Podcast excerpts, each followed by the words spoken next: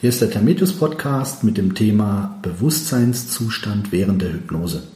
Mein Name ist dann Henrik Günther, ich bin hier mit Thorsten Merz-Mantwill. Hallo Thorsten. Hallo Jan.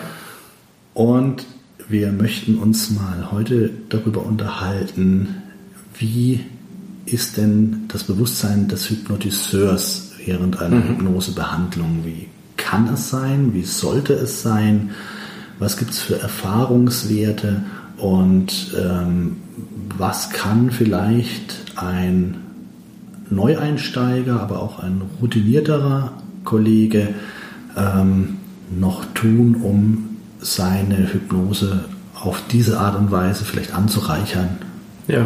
Ja, neue Impulse zu gewinnen. Ja, spannendes Thema. Thorsten, man liest ja immer wieder in der klassischen Hypnoseliteratur, der Hypnotiseur ist während der Hypnose am besten selbst in mhm. Hypnose mhm. in Selbsthypnose. Was sagst du dazu? Was sind deine ja, das ist auch so eine Fragestellung, die kommt ganz oft im Seminar. Mhm. Ja, dass die Leute dann ähm, nach den ersten Hypnosen oder nach den ersten Hypnosen, wo sie als, als Hypnotiseur fungiert haben sozusagen, ähm, an irgendeiner Stelle dann sagen, ich hatte das Gefühl, ich war selbst in Hypnose. Ähm, ja, das ist irgendwas, das passiert mit der Zeit, das kommt auch automatisch und kann definitiv seine Berechtigung letzten Endes haben. Ja, wobei man hier sagen muss, die Spannbreite, ob ich jetzt in Hypnose mitgehen muss, tief in Hypnose mitgehen muss oder vielleicht auch manchmal eher sehr bewusst bin, kann meines Erachtens alles seine Berechtigung haben. Ja, ja. ja.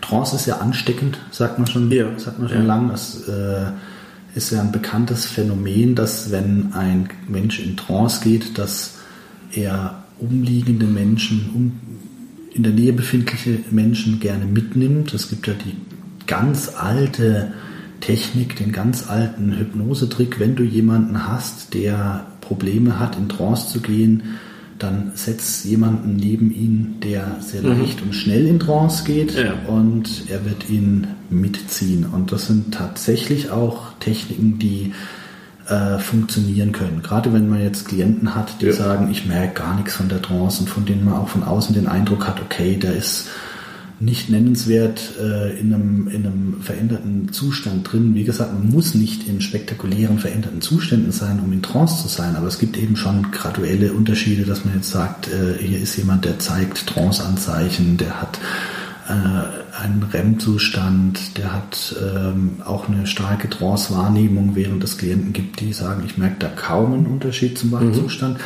Und äh, wir haben das experimentell schon einige Male durchprobiert und haben auch geguckt, was passiert, wenn jemand beispielsweise in einem Zweier-Setting neben jenem, jemandem sitzt, der enorm intensiv in die Trance geht. Ja. Und da haben eben auch routinierte Kollegen berichtet, ja, es ist was anderes. Ja, und auch ich als Hypnotiseur habe eine Chance, meinen Klienten mitzuziehen. Ja. Ja, ja. Indem ich über Selbsthypnose letzten Endes ja.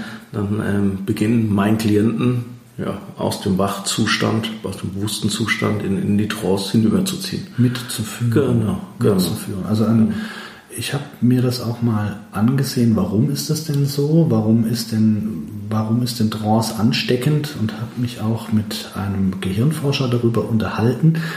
Und dieser meinte, wir haben relativ viele und starke tieffrequente Gehirnfrequenzen, tieffrequente Gehirnwellen. Und mhm.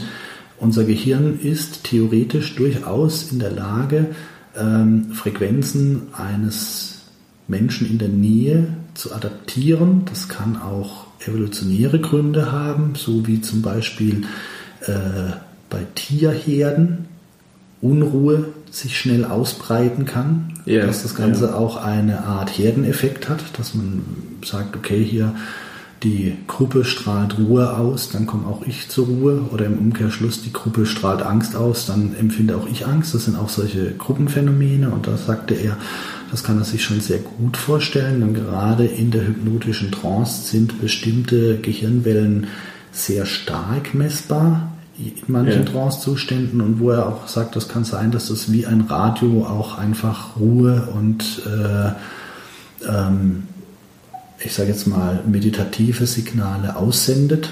Ähm, mhm. Er konnte sich das relativ gut vorstellen und hat gesagt, das kann schon sehr gut sein, dass dann auch einfach Zustände Schwingungen übertragen werden können. Ja, und ich kann eben als Hypnotiseur natürlich auch auf den Klienten einwirken, wenn ich mich selbst in Trance begebe. Wie machst du das, wenn du dich selbst in Trance begibst? Machst du das gezielt, absichtlich mit einer bestimmten Technik oder? Ähm, sowohl als auch manchmal passiert es einfach. Das ist ja schon eine Art Konditionierung letzten Endes. Ja, aber es gibt auch verschiedene Techniken. Zum Beispiel auch dort über Blickfixation, für sich einen Punkt fixieren, dann selbst über die Atmung auch merken, wie man ruhiger wird, ruhiger ja. werden lassen. Ähm, ja, ich denke, da ist es auch ganz wichtig, dass man dann irgendwann seine Technik letzten Endes entwickelt. Ja. Ähm, beziehungsweise gibt es auch gefühlt manche Klienten, die sehr gut in Hypnose gehen, ja. die dann selbst dann mit in die Hypnose hineintragen. Oh ja, ja. oh ja, auf jeden Fall. Ja. Auf jeden Fall. Ich glaube, es ist auch so ein bisschen, natürlich ist es auch Routine mit der Zeit. Also am Anfang, am Anfang macht man sich vielleicht noch äh, Gedanken und macht zum Beispiel bevor man hypnotisiert. Das habe ich früher gemacht. Bevor ich äh, begonnen habe mit meinen Praxisterminen, habe ich mich fünf Minuten hingesetzt, habe so eine kleine Körperreise gemacht, so ein kleines, so einen kleinen Body-Focus und habe mich konzentriert auf äh, Effektivität und habe mir hab visualisiert, dass meine Hypnose wirksam ist, dass meine Arbeit wirksam ist mhm. und habe mir das äh, als Autosuggestion im ja. Grunde eingegeben. Und irgendwann mit der Zeit hatte ich das Gefühl, dass ich in so einen ähm, Behandlungsmodus übergehe. Dass einfach mein Gehirn, mein Unterbewusstsein trainiert ist und wusste, okay, du arbeitest jetzt, jetzt gehst ja. du in den Modus. Das ist wie ein Musiker, der sich ans mhm. Klavier setzt. Ja. In dem Moment weiß sein Gehirn jetzt Klavier spielen und schaltet und, und mhm. hält das Wissen und hält die Kenntnisse parat, die am Rest des vorherigen Tages keine Rolle gespielt haben und jetzt geht's los. Also es ist auch sicherlich ein Training. Ja, und dann habe ich auch die Erfahrung gemacht, es gibt ja auch ganz unterschiedliche ähm, Aufmerksamkeitserfordernisse. Wenn ich jetzt zum Beispiel hypnoanalytisch arbeite, wenn ich mhm. regressiv mhm. arbeite, dann muss ich ja oft sehr aufmerksam, sehr alarmbereit sein, in Anführungszeichen, weil das kann natürlich sein, dass ein Thema kommt. Ich muss mir genau anschauen, was, ja. was sagt der Klient, wohin geht die Reise des Klienten. Da brauche ich ja eher eine wachsame Haltung, eine sehr konzentrierte wachsame Haltung, während es eben auch Bereiche gibt in der Entspannung, Heilreisen, ähm, yeah.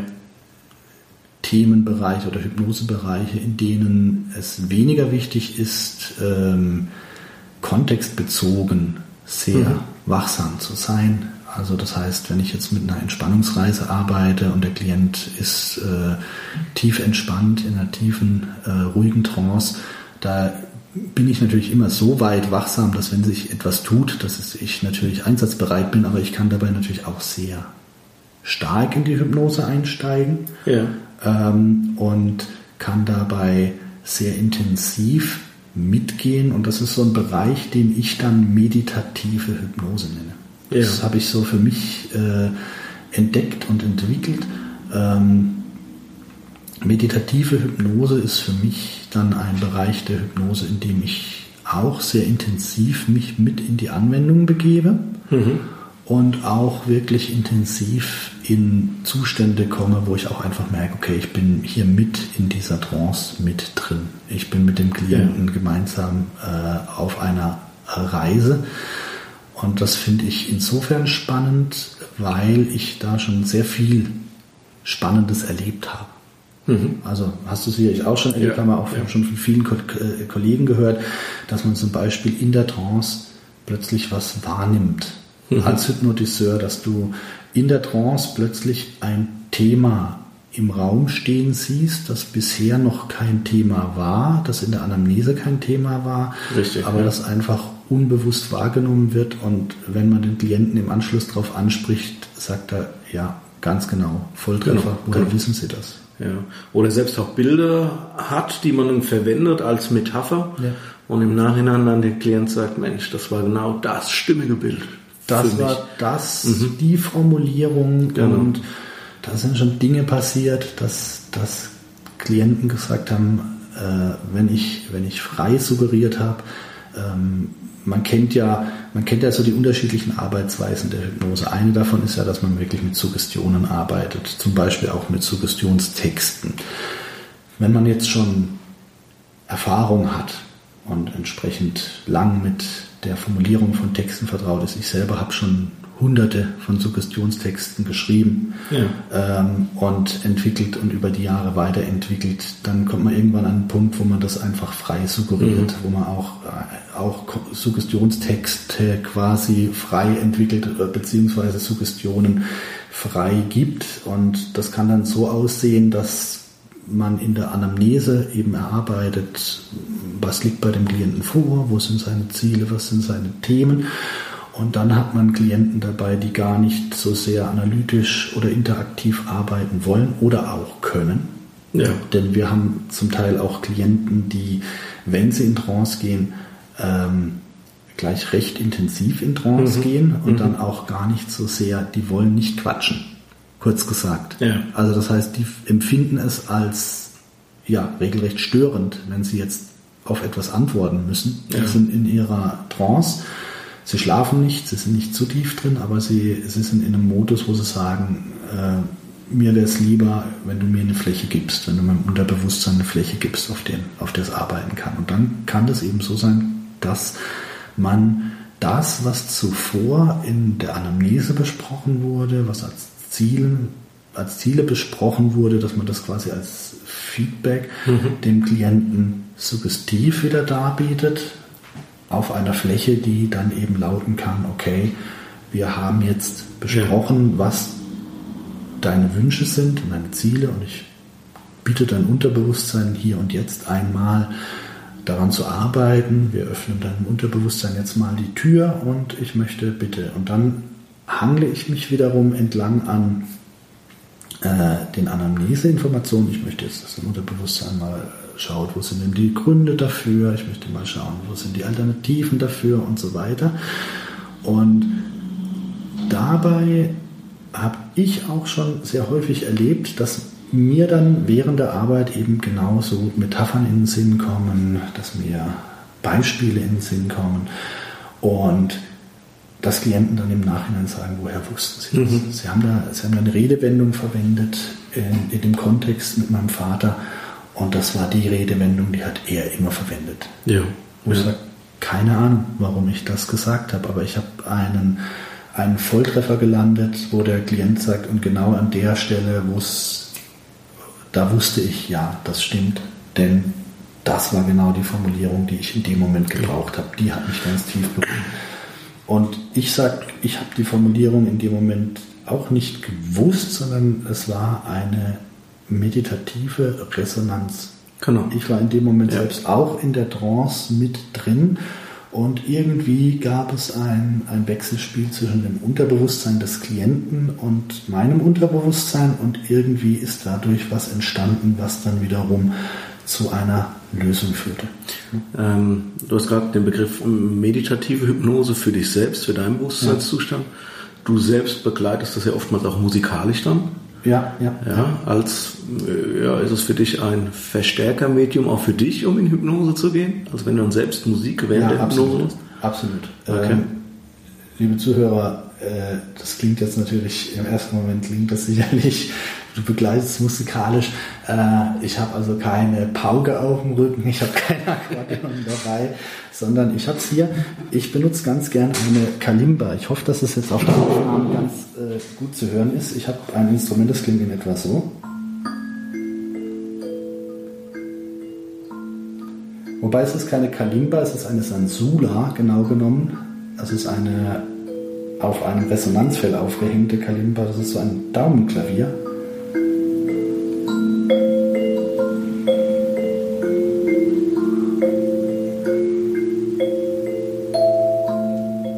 Und damit begleite ich meine Hypnose gern. Also gerade ruhigere Trancen, ähm, bei denen der Klient sich sehr gut schweben lassen kann. Ja. Und der Klient auch entsprechend tief. Klar, bei, bei einer analytischen Arbeit, bei einer regressiven Arbeit passiert, passt es vielleicht nicht unbedingt.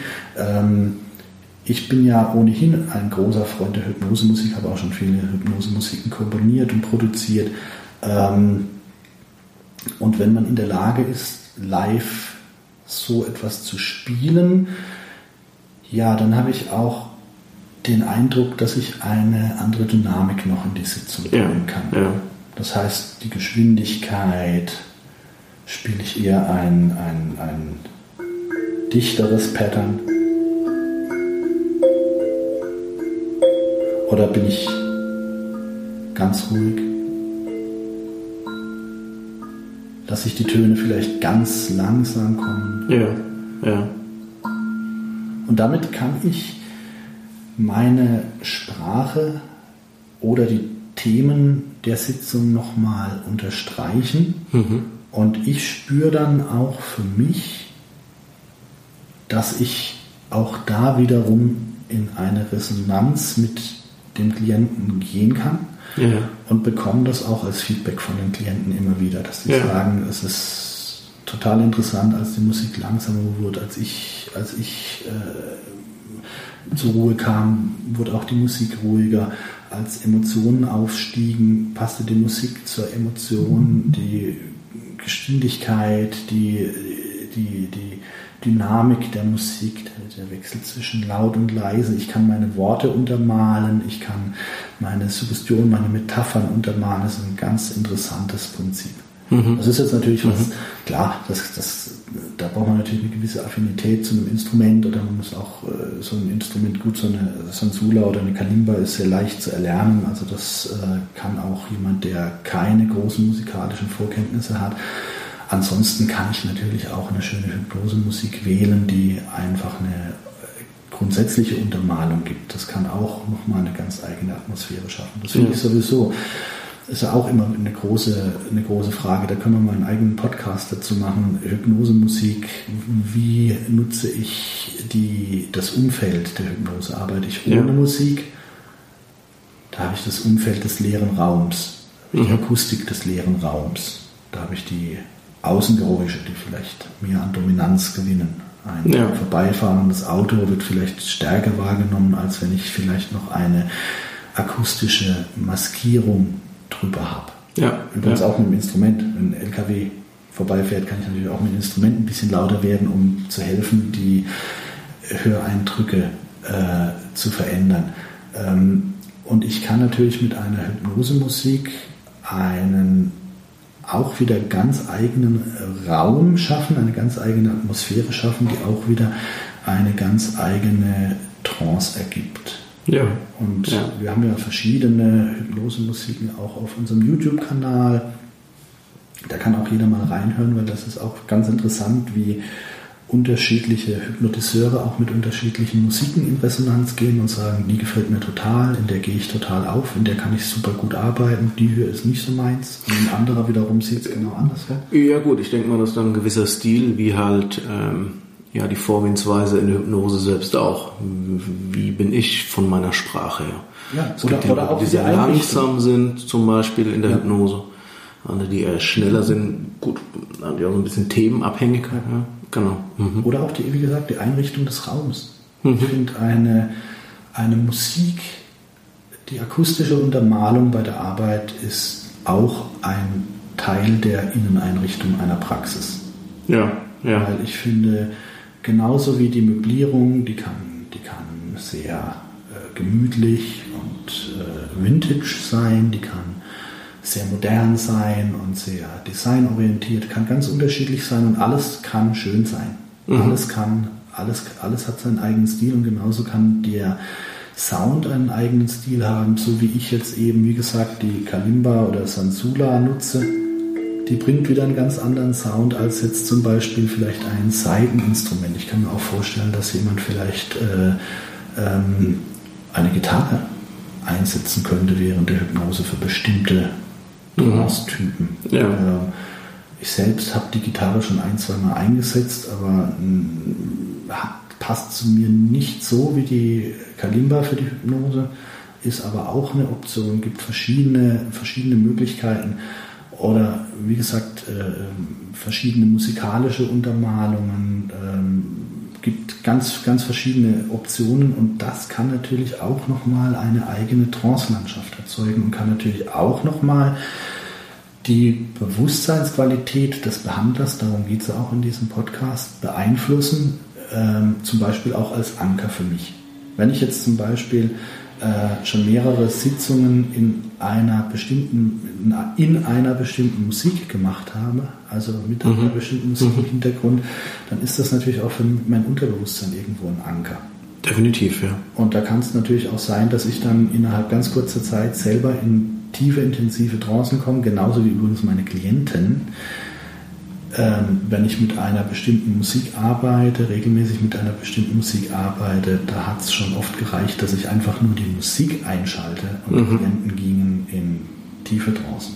Ja. Das ist ja. absolut, wenn ich dann noch eine, Musik, eine Hypnose-Musik dazu habe, ich komponiere und produziere die Musiken dann natürlich auch noch auf eine bestimmte Art, dass sie wirklich zur Hypnose passt. Da muss man ein bisschen aufpassen, dass man nicht irgendwelche Musik nimmt, das heißt nicht, dass andere Musik nicht geeignet wäre, aber manche Musiken haben zum Beispiel einfach Sounds drin, die störend sind. Mhm, Fällt mir mhm. immer wieder auf, auch bei Entspannungsmusik, dass da plötzlich ein Scheppern drin ist, dass da irgendein Schlagzeuganteil drin ist, wo man sagt, damit kann man nicht vernünftig in den Trance gehen, ja, weil das ja. Ding nervt einfach.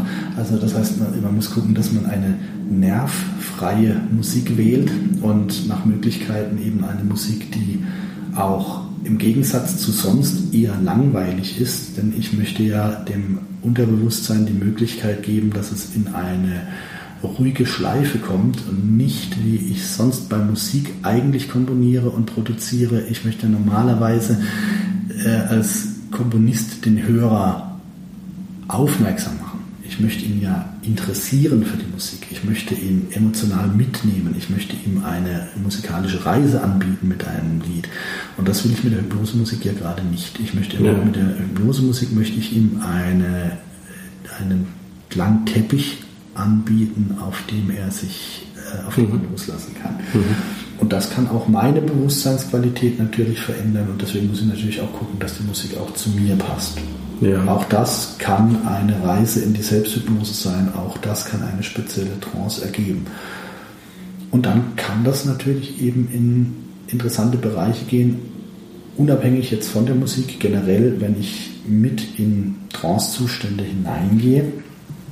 Wie gesagt, es kann sein, dass ich Dinge sehe. Es kann sein, dass ich die richtigen Fragen mhm. noch instinktiver stelle, als ich sie sonst stellen würde. Mhm. Das heißt nicht, dass ich sonst nicht die richtigen Fragen stellen würde, aber es kann sein, dass ich einfach ein zusätzliches Gefühl bekomme für die richtige Formulierung.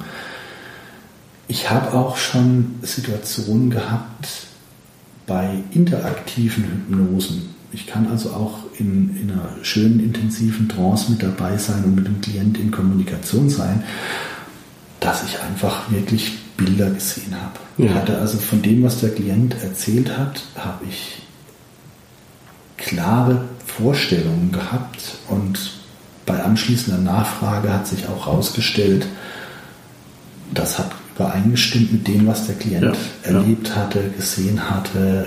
Das, was, äh, wo ich, ich sage jetzt mal, Klient geht in eine Regression und erzählt mir von seiner Mutter und ich habe das Bild von einer Frau im Sinn, vielleicht mit einem bestimmten Kleid, vielleicht mit einem bestimmten Stil und äh, frage ihn im Anschluss, stimmt das so, die Frisur, das Kleid, das Auftreten, das hat ja genau. Ja. Jetzt ist es irgendetwas, wenn jemand Neuhypnose lernt, ja, der vielleicht erstmal das Gefühl hat, okay, ich muss mich auf den Text konzentrieren, noch auf meinen Bewusstseinszustand. Was würdest du denn jetzt sagen?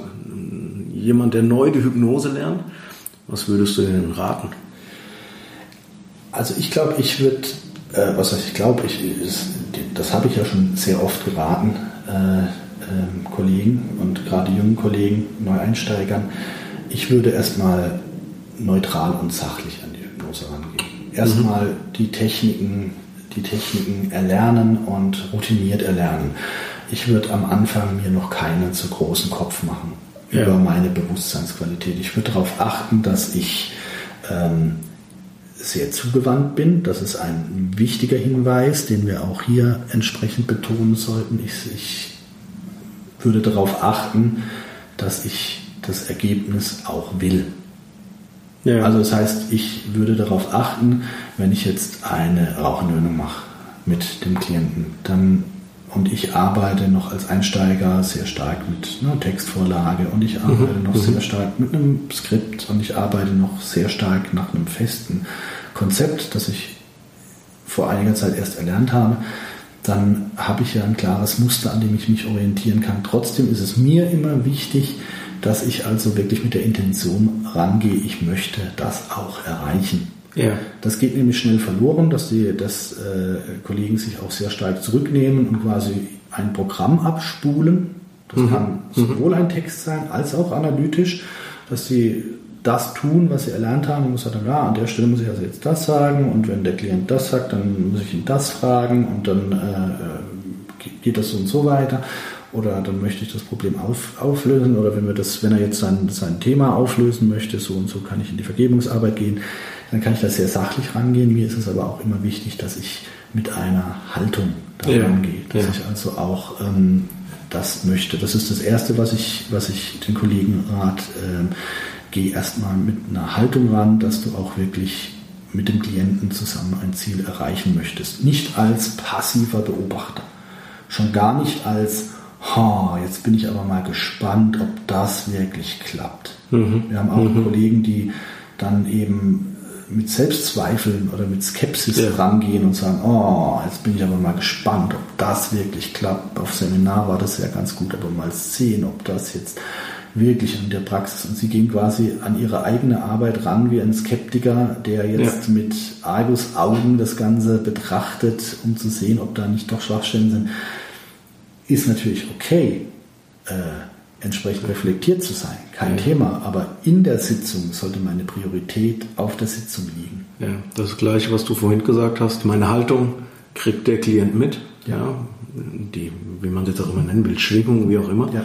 Ähm, genau, das macht sich ja noch in der Skepsis. Unsicherheit zum Beispiel macht sich ja auch relativ deutlich bemerkbar, die Unsicherheit des Hypnotiseurs, ähm, die dann auch beim Klienten wiederum ankommt. Richtig. Ja. Richtig. Ja. Also man darf natürlich eine gewisse Unsicherheit haben. Man darf natürlich eine gewisse Skepsis haben, aber man kann sich schon innerlich insofern zur Ordnung rufen, dass man sagt, okay, ich mache das jetzt, ja. ich möchte jetzt, ich möchte jetzt, dass dieser Klient mit dieser Sitzung im Rauchen aufhört. Ich möchte jetzt, dass dieser Klient äh, von seiner Flugangst befreit wird, dass er entspannt fliegen kann.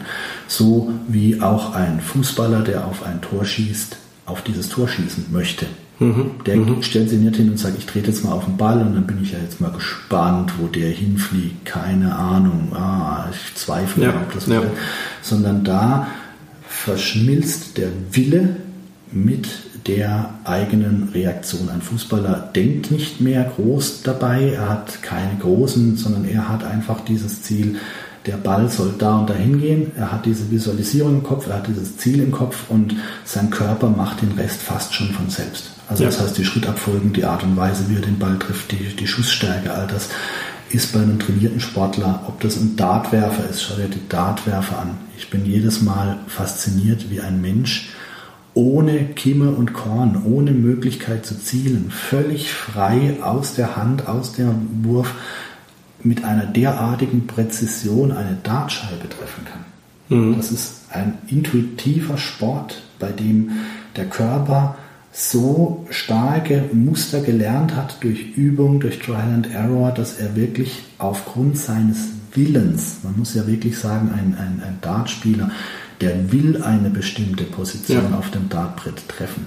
Und alles in seinem Inneren richtet sich nach diesem Willen und führt seinen Arm und führt viele kleine Muskeln und führt eine Ausgleichsbewegung. Und das ist ein so komplexer Prozess, der da abläuft, aber es gelingt den Dartspielern, dass sie solche Sachen und genauso intuitiv kann auch die Arbeit mit der Hypnose werden, dass ich einfach möchte, dass diese Anwendung gut läuft. Ich möchte, dass diese Anwendung ankommt und das kann also wahnsinnig viel bringen, dann das Ganze so zu verschmelzen. Ich hoffe, mhm. liebe Zuhörer, dass Sie verstehen, was ich meine.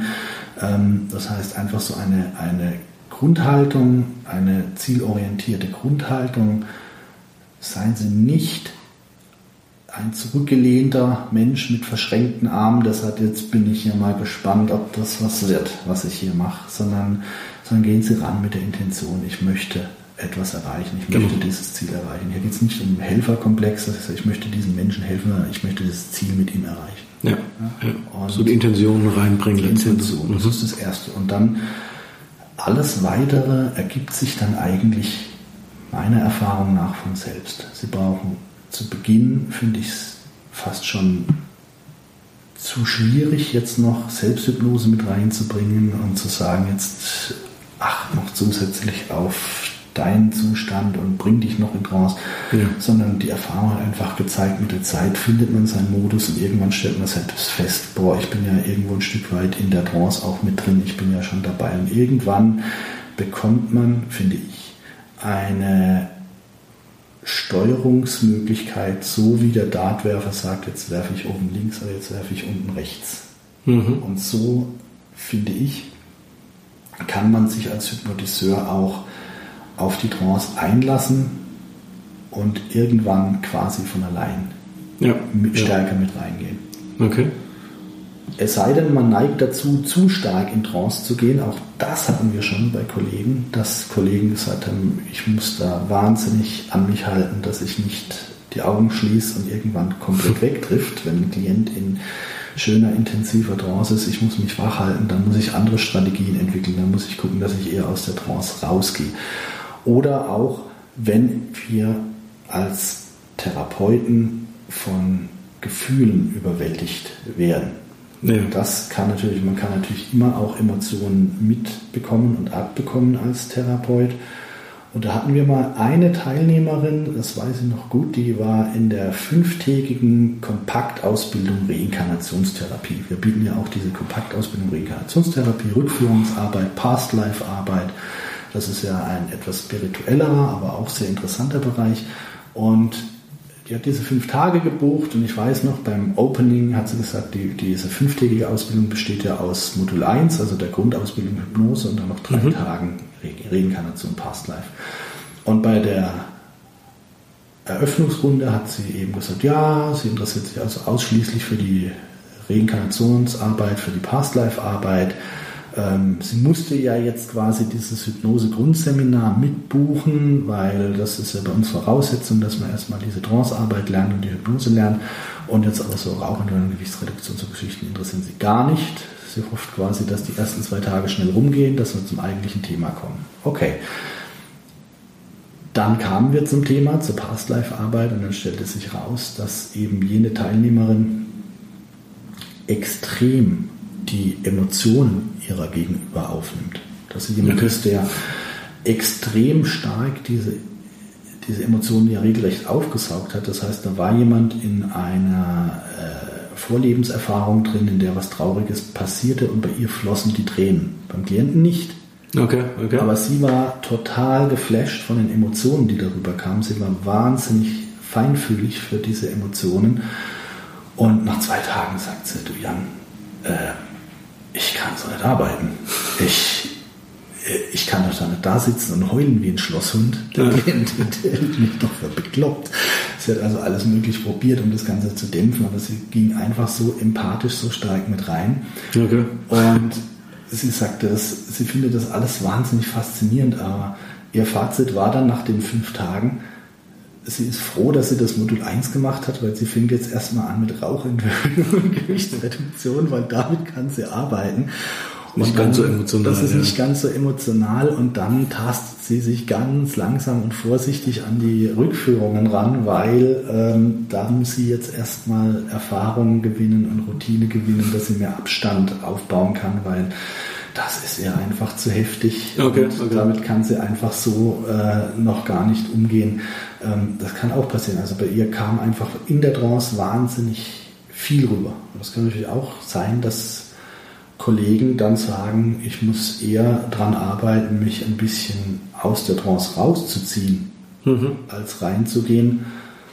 Und unterm Strich ist es aber so, dass ähm, ich der Meinung bin, dass beides gut funktionieren kann. Wir haben auch Kollegen, die sagen, sorry, ich, mir fällt es unglaublich schwer, in Trancen zu gehen. Ja. Ich bin auch als Proband als Hypnotisant, ein ganz harter Brocken. Ähm, bei mir klappt kein Convincer, bei mir passiert nichts Spektakuläres bei irgendwelchen Imaginationen, bei irgendwelchen Trance-Reisen. Ich sehe da nichts, ich empfinde da nichts. Ich bin, es fühlt sich an, als wäre ich immun gegen die Hypnose.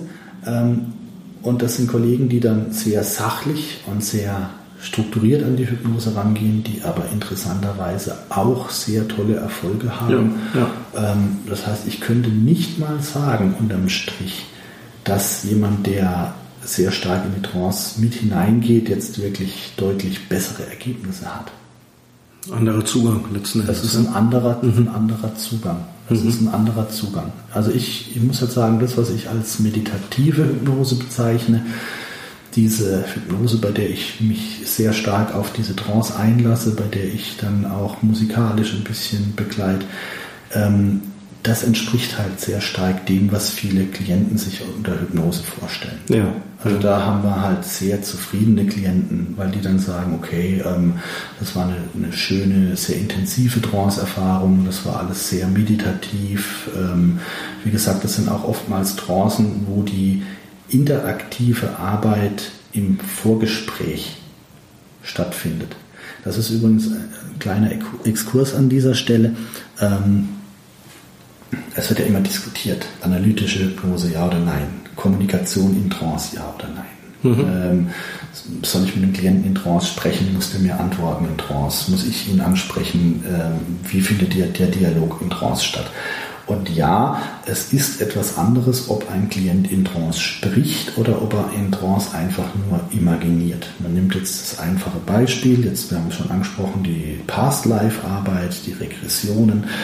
Und es ist oftmals so, wenn ich zum Klient in Trance sage, jetzt stell dir mal vor, wie du als Kind ähm, auf deinem Lieblingsspielplatz warst und dich wohlgefühlt hast, dann ist das eine Sache. Das heißt, er hat eine bestimmte Qualität von Vorstellung. Ja. Wenn ich aber sage, beschreib mir mal bitte das, was du dir vorstellst, dann geht der Klient teilweise noch viel intensiver in die Vorstellung rein. Denn in dem Moment, wo ich etwas sage, in dem Moment, wo ich etwas beschreibe, wird es in mir noch mal viel stärker real.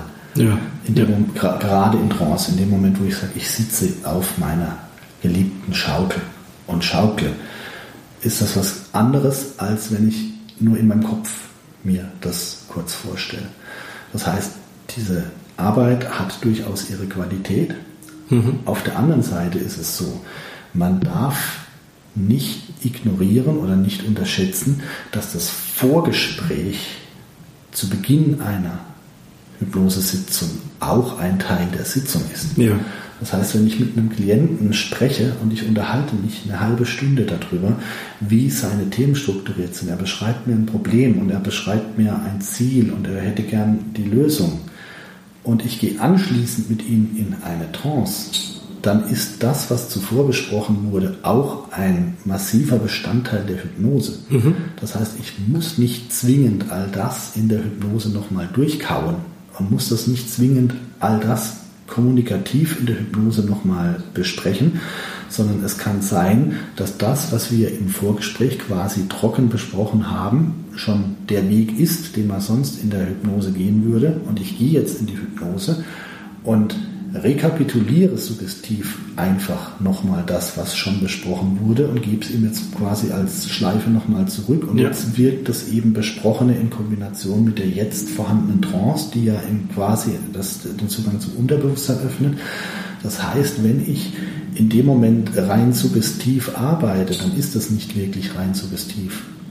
Das ist kein mhm. vorbereiteter mhm. Klient, der jetzt einfach da sitzt und ich erzähle dem was, sondern das ist ein Klient, mit dem ein analytischer Prozess oder ein, ein kommunikativer schon Prozess schon stattgefunden ja. hat.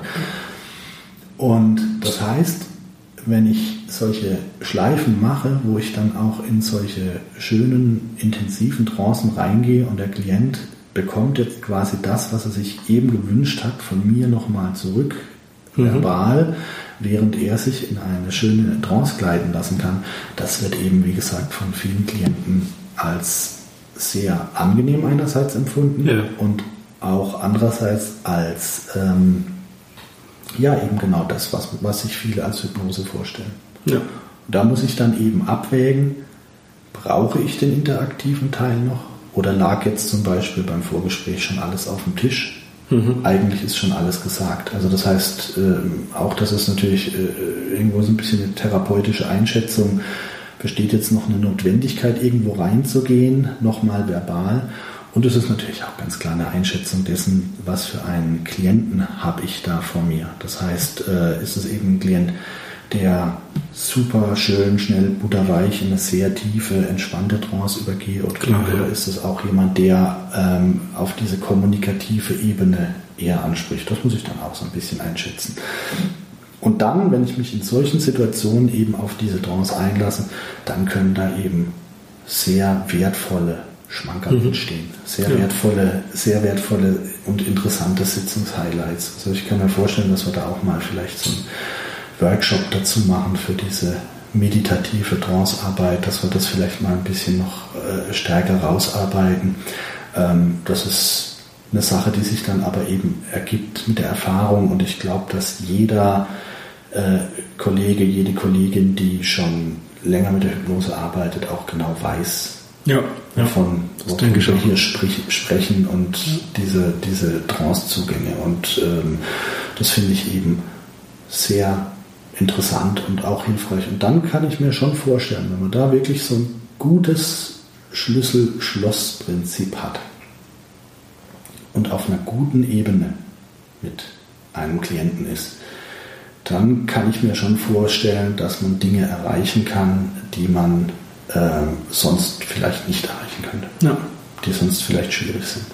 Ich hatte jetzt zum Beispiel eine Klientin, bei der das relativ stark ausgeprägt war ähm, die ich vor langer Zeit mal behandelt habe. Und ähm, wir haben einen sehr schnellen Fortschritt erzielt, ein sehr gutes Ergebnis bei einer stark ausgeprägten Angstthematik.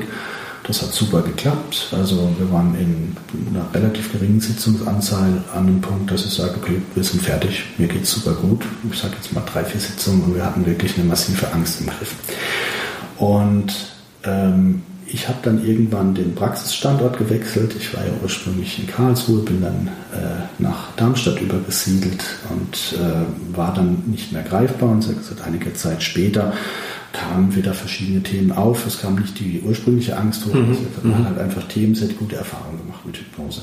Und sie war bei Kollegen und das fand sie auch gut. Ähm, und die Sitzungen waren auch gut, aber sie hat gesagt, das war eben nicht dasselbe. Und sie kam dann irgendwann mal wieder nach Griesheim, weil sie gesagt hat, das ist jetzt ein Thema, das liegt mir am Herzen. Da würde ich gerne mit Ihnen dran arbeiten, weil ich habe das Gefühl, den Zugang, den Sie damals hatten, den, die Ebene, diese, diese äh, Atmosphäre war bei den Kollegen nicht da. Mhm. Was nicht heißt, hat auch betont, die Kollegen haben das super gemacht, das hat ihr auch gefallen. Aber dieses, ja ja. diese, diese Wirksamkeit, dieses kleine Plus, weil einfach, weil einfach dieser, dieser Trance-Zugang irgendwo da war und wenn man irgendwo auf einer, auf einer Wellenlänge dann in diesem Trance-Bereich war, dass einfach die Worte dann da ankamen, wo sie ankommen sollten. Und das kann dann schon eben ein kleines Plus sein. Ähm, das zeigt aber auch, dass es durchaus auch interessant sein kann, mal den Behandler zu wechseln, wenn man zum Beispiel das Gefühl hat, bei dem, wo ich jetzt gerade bin, bin ich nicht richtig. Mhm. Oder es kann auch interessant sein, dass man auch mal einen Klienten zu einem Kollegen schickt, wenn man sagt, ich habe das Gefühl, wir sind nicht auf einer Ebene, weil gerade so ein Einstieg, wir kommen nicht auf einen gemeinsamen, ja. auf einen gemeinsamen Nenner. Da müssen wir nicht jeden immer komplett bedienen können. Das muss gar nicht der Anspruch sein, dass man jeden äh, Klienten recht, ja. immer bedient, denn es kann eben sein, dass ein Kollege nochmal viel besser passt. Das war natürlich bei dir und mir immer ganz praktisch oder ist immer ganz praktisch, dass wir theoretisch auch uns die Klienten äh, gegenseitig empfehlen können, genau. dass man sagen kann, okay, probieren Sie es mal mit dem Herrn Matzmantel ähm, oder umgekehrt, oder umgedreht. Wenn, wenn man das Gefühl hat, okay, das ist jetzt nicht so sehr mein Schwerpunkt. Von, von den Themen her, genau. Wir sind mhm. ja themenmäßig, haben wir das hier ein bisschen aufgeteilt und das macht dann zum Beispiel auch Sinn. Aber auch das ist eben eine Frage der Bewusstseinsqualität weil ich dann zum Beispiel eben sage, je nachdem, wenn das nicht mein Kernbereich ist, wenn das nicht mein Thema ist, dann komme ich vielleicht da auch nicht so tief rein. Ähm, das kann dann, hat dann aber auch alles mit Erfahrung zu tun. Und natürlich auch mit dem Wohlbefinden des Therapeuten. Denn natürlich ist es so, ich möchte den Klienten unterstützen, ich möchte sein Ziel erreichen. Dazu brauche ich natürlich auch diese gewisse positive Haltung. Dazu brauche ich natürlich auch die Haltung, dass ich wohlwollend und mit der entsprechenden therapeutischen Neutralität da reingehen kann. Deswegen habe ich schon immer gesagt und empfehle es auch allen Kollegen, wenn du jemanden vor dir hast, mit dem du nicht kannst, wenn du sagst, den Klienten, der ist mir unsympathisch, mit dem bin ich nicht auf einer Wellenlinie, dann sei ehrlich zu ihm und schick ihn weiter. Ja, dann, ja. dann schick, ihn, schick ihn zu einem Klienten oder sei oder zu, schick ihn zu einem Kollegen, nicht zu einem Klienten, schick ihn zu einem Kollegen. Oder wenn er sagt, ich war aber schon bei fünf, die haben mich alle weitergeschickt, dann spiel mit offenen Karten ähm, und sagt, wir müssen eine gemeinsame Ebene finden, weil wenn eine Antipathie da ist zwischen Behandler und Therapeut, dann ist das natürlich ein Minuspunkt für, die, ja. für das Ergebnis. Ja. Also es ja. sollte schon so sein, dass man auch äh, mit offenem Herzen an die Sache rangehen kann. Ja, interessante Einblicke. Ja. ja. Also ich glaube, es gibt noch viele Fälle, die man hier besprechen könnte. Ich schaue jetzt gerade mal auf die Zeitung, wir reden schon eine Dreiviertelstunde. Ähm, und liebe Zuhörer, wenn Sie Fragen haben zu diesen Themen, dann schreiben Sie uns auch gern. Wenn Sie Fallbeispiele haben, Situationen oder wenn Sie, ja. wenn Sie vielleicht noch auf der Suche sind nach einem eigenen System, vielleicht können wir dann ja auch im Podcast-Rahmen noch Fragen beantworten. Ähm, weil ich finde es schon ganz interessant, so an der, an der Bewusstseinsqualität ja. und am Trance-Setting zu arbeiten, denn ähm, es ist nicht einfach nur eine Performance, es ist nicht einfach nur eine Schauspielerei. Man achtet ja im Coaching und in der, in der Therapie schon auch ein, ein Stück weit auf eine Performance oder man sollte es tun. Also sprich, wie trete ich auf? Wie mhm. verhalte ich mich? Wie mhm. sehe ich meine Rolle als Therapeut? Wie stelle ich mich da als Therapeut? Da gibt es verschiedene Schulen. Die einen sagen, sei wie du bist, ja. sei, sei einfach authentisch und konkurrent. Die anderen sagen, ähm, sei so, wie der Klient sich wünscht, dass du bist. Mhm. Also das heißt, für mich ist es immer das typische Beispiel, wenn der Klient sagt, ja, wissen Sie, ähm, wenn ich aus dem Haus gehe, dann überkommen mich so diese Ängste, es könnte mir was passieren. Und dann, wenn dann der Therapeut sagt, ja, das kenne ich, das geht mir genauso, dann ist das nicht unbedingt die optimale Ausgangslage. Äh, das heißt, der Therapeut muss nicht einstimmen, muss nicht äh, alles rauslassen, was er vielleicht äh, fühlt, denkt, weiß, jetzt auch gerade aus seiner mhm. eigenen Sichtweise, seinem, seinem eigenen Privatleben vielleicht auch, sondern der Therapeut, äh, ein Kollege sagte mal, der Therapeut sollte da sein, wo der Klient hin möchte. Und wenn er das nicht ist, dann ist das nicht schlimm, denn auch ein Therapeut ist ein Mensch, auch ein Therapeut kann Streit in der Familie haben, auch ein Therapeut kann Sorgen haben, auch ein Therapeut kann verschiedene Probleme haben, aber ähm, idealerweise sollte er nicht dem Klienten zeigen, du eigentlich mhm. bin ich genauso wie du und eigentlich habe ich genauso meine Probleme und wir basteln jetzt mal was und vielleicht kann ich dir ja wenigstens bei deinen helfen, sondern eigentlich sollte der Therapeut auch auftreten in einer Weise, dass der Klient sich einfach geborgen fühlt, dass er ja. sich bei ihm äh, an der richtigen Adresse fühlt. Das ist so ein bisschen meine Haltung. Also das ist so das, wo ich auch sage, ich möchte äh, dem Klienten gegenüber auch so auftreten, dass er jetzt nicht das Gefühl hat, so, ah, ja, mein Therapeut, der hat jetzt gerade, dem sein Auto ist kaputt, der war jetzt heute schlecht drauf und macht sich jetzt Sorgen, weil äh, vielleicht braucht er einen Ersatzteil. Das sind Sachen, die gehören einfach nicht in meine Praxis. Das gehört einfach, hier, hier ist die Konzentration auf den Klienten, das, das Thema ist der Klient. Und ähm, das heißt, ich denke, dass man schon ein bisschen an seiner an seinem Selbstbild und aber auch an seiner Außendarstellung arbeiten sollte und darüber nachdenken sollte. Und bei der Hypnose geht es aber eben in dem Fall nicht einfach nur um die Performance, wie möchte ich wirken, sondern da haben wir eben diese Schnittstelle einerseits, wie trete ich auf und andererseits, wie gehe ich auch damit rein. Und das ist eben eine sehr spannende und intensive und auch langjährige Thematik. Weil das auch was ist, was mit Sicherheit über die Jahre wechselt. Ja, ja. Weil ich heute sicherlich an einem anderen Punkt bin, was das angeht, als ich vielleicht vor fünf, sechs Jahren, vor fünf, sechs oder zehn Jahren war, weil ich damals ähm, das Ganze vielleicht noch äh, bewusster, programmierter getan habe und heute vielleicht einfach aus der Erfahrung raus intuitiver ja. tue. Weil ich heute vielleicht bestimmte Dinge einfach intuitiver tue, weil einfach bestimmte Dinge, die ich damals bewusst habe, versucht habe zu erreichen, heute einfach in einer anderen Selbstverständlichkeit da sind. Und äh, vielleicht auch nicht immer. Muss sich auch immer wieder selbst prüfen, wo bin ich, wie, wie stehe ich momentan. Und ähm, es kann aber sehr, sehr wertvoll sein, das Ganze zu beobachten und damit auch zu experimentieren. Und wenn Sie, liebe Zuhörer, vielleicht auch Kollegen haben, mit denen Sie ab und an arbeiten, dann können Sie damit vielleicht auch mal eben experimentieren und verschiedene Dinge ausprobieren. Was passiert, wenn ich die Sitzung mit offenen Augen begleite? Was passiert, wenn ich eine Sitzung mit geschlossenen Augen begleite? Ja. Natürlich bitte ja. nicht einschlafen. Wir hatten auch schon äh, Fälle, wo Kollegen berichtet haben, dass dann irgendwann der Klient gesagt hat, hallo. Ist eher ungünstig. Ja. Ist noch jemand da? Weil man selbst in die Trance abdriftet, aber man kann so verschiedene Dinge ausprobieren. Wie ist meine Position? Sitze ich eher bequem oder sitze ich eher auf einem Hocker sehr aufrecht? Mhm. Ähm, Habe ich eher eine kurze oder eine längere Sitzung? Wie wirkt sich das auf meine Bewusstseinsqualität aus? Ich habe einfach erlebt, je länger die Sitzung, desto tiefer steige ich normalerweise automatisch schon ja. ein in Trance und kann es auch gar nicht unbedingt verhindern. Ich habe zum Beispiel auch erlebt, bestimmte Sitzungen sollte ich nicht nacheinander legen. Jetzt zum Beispiel, wenn ich Klienten habe mit tiefen Entspannungsbedarf, mit Regenerationsbedarf, mhm. wo wir tiefe äh, regenerative Trancen machen, zum Beispiel äh, aufgrund von Schmerzen, dass wir äh, Schmerztherapie machen oder gegen Schlafstörungen.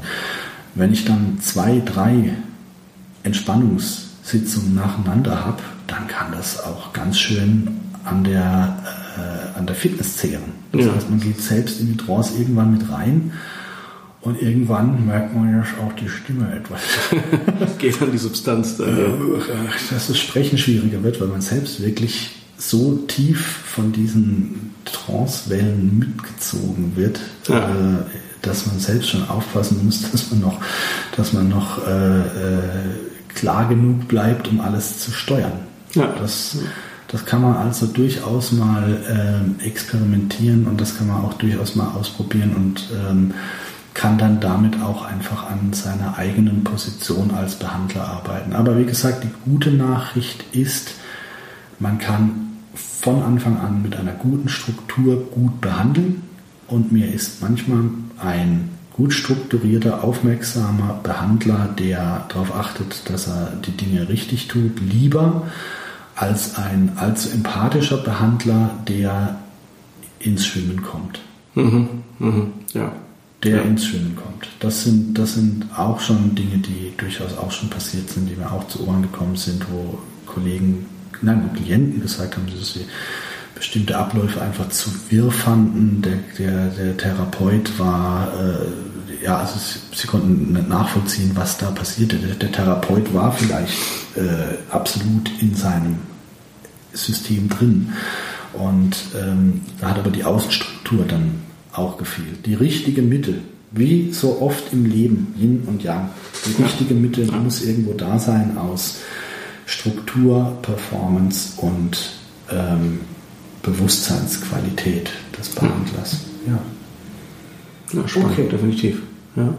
ja, liebe Zuhörer, falls Sie noch Fragen haben, wie schon erwähnt, schreiben Sie uns ruhig vielleicht. Ähm, fallen uns auch noch neue Aspekte ein. Dann gibt es vielleicht eines Tages eine Fortsetzung. Wir haben das Thema heute relativ spontan aufgegriffen und äh, wollten auch einfach mal da unsere Erfahrungen so ein bisschen austauschen und unsere Erlebnisse so ein bisschen austauschen. Ähm, wenn Ihnen noch was dazu einfällt, wenn Sie noch was unterstreichen möchten, noch was ergänzen möchten, melden Sie sich gerne. Ähm, uns würde es freuen, wenn Sie etwas mitnehmen konnten von diesem Talk. Ne? Ja, ja. Wenn Sie vielleicht die eine oder andere Idee bekommen haben, vielleicht auch Anregung, Impulse. Anregung, vielleicht auch eine Bestätigung. Ja. Weil es auch immer wieder Kollegen gibt, die sagen, ich habe immer gedacht, ich mache da was falsch. Weil es Kollegen gibt, die zum Beispiel sagen, äh, mir gelingt das nicht so richtig, in so Trance-Geschichten mit reinzugehen. Bin ich denn dann jetzt ein schlechter Hypnotiseur? Nein sind sie nicht. Das kann auch eine ganz eigene Qualität sein, äh, sehr wach und klar und strukturiert an die Arbeit zu gehen. Ähm, und umgekehrt, wenn Sie sagen, ich bin jemand, der sehr äh, gefühlsintensiv an diese Arbeit rangeht und der mit seinen Klienten sehr gut auf eine Ebene kommt und auf eine in, Resonanz kommt, dann ist das auch eine, kann es auch eine sehr wertvolle Qualität sein am besten immer auf die richtige Mischung achten und einfach auch erfühlen und äh, erleben, was der richtige Weg ist. Und oftmals ist es ja auch so, dass die Klienten einem den Weg weisen. Man also, merkt ja auch einfach, man merkt ja auch einfach am Feedback der Klienten und man merkt ja auch einfach an den Reaktionen der Klienten, ob das passt. Man merkt ja auch im Nachhinein, ob Klienten zum Beispiel sagen, ach, das war wirklich toll, das hat mich wirklich weitergebracht, da, hat, da, da ist der Knoten geplatzt, da, da war wirklich die Lösung da. Oder ob man im Nachhinein eher hört, so dieses, hm, ich weiß nicht, war das denn jetzt Hypnose, war das denn jetzt, äh, äh, war das denn jetzt schon alles, ich weiß nicht, äh, hat mich das berührt. Es kann auch Klienten geben, die sagen, ich weiß nicht, ob es das jetzt war und bei denen einfach die Wirkung toll eintritt. Mhm. Das muss noch kein Zeichen sein, dass ein Klient sich fragt, ob das jetzt die richtige Hypnose war.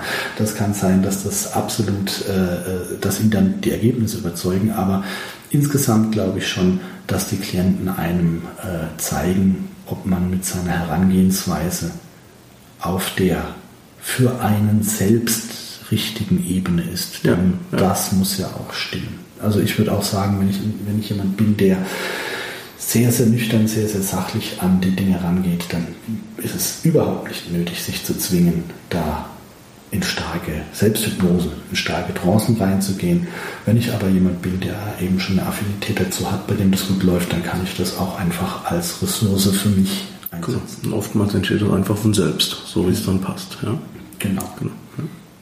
Okay, vielen Dank, Thorsten, ja, danke für deine Erfahrungen und Erlebnisse. Und ähm, ja, liebe Zuhörer, wir würden uns wie immer freuen, wenn Sie uns vielleicht äh, mal wieder einschalten würden. Wir haben auch einige neue Podcasts in Planung. Wir haben auch schon einige Podcasts ähm, auf Reserve, die Sie auf unserer Website finden, die Sie in verschiedenen Streams finden, Spotify, iTunes, auf YouTube. Vielleicht möchten Sie da auch mal reinschauen. Da sind noch andere interessante Themen zu finden. Ja, und dann sage ich mal bis zum nächsten Mal. Ja, bis bald. Bis bald. Tschüss. Tschüss.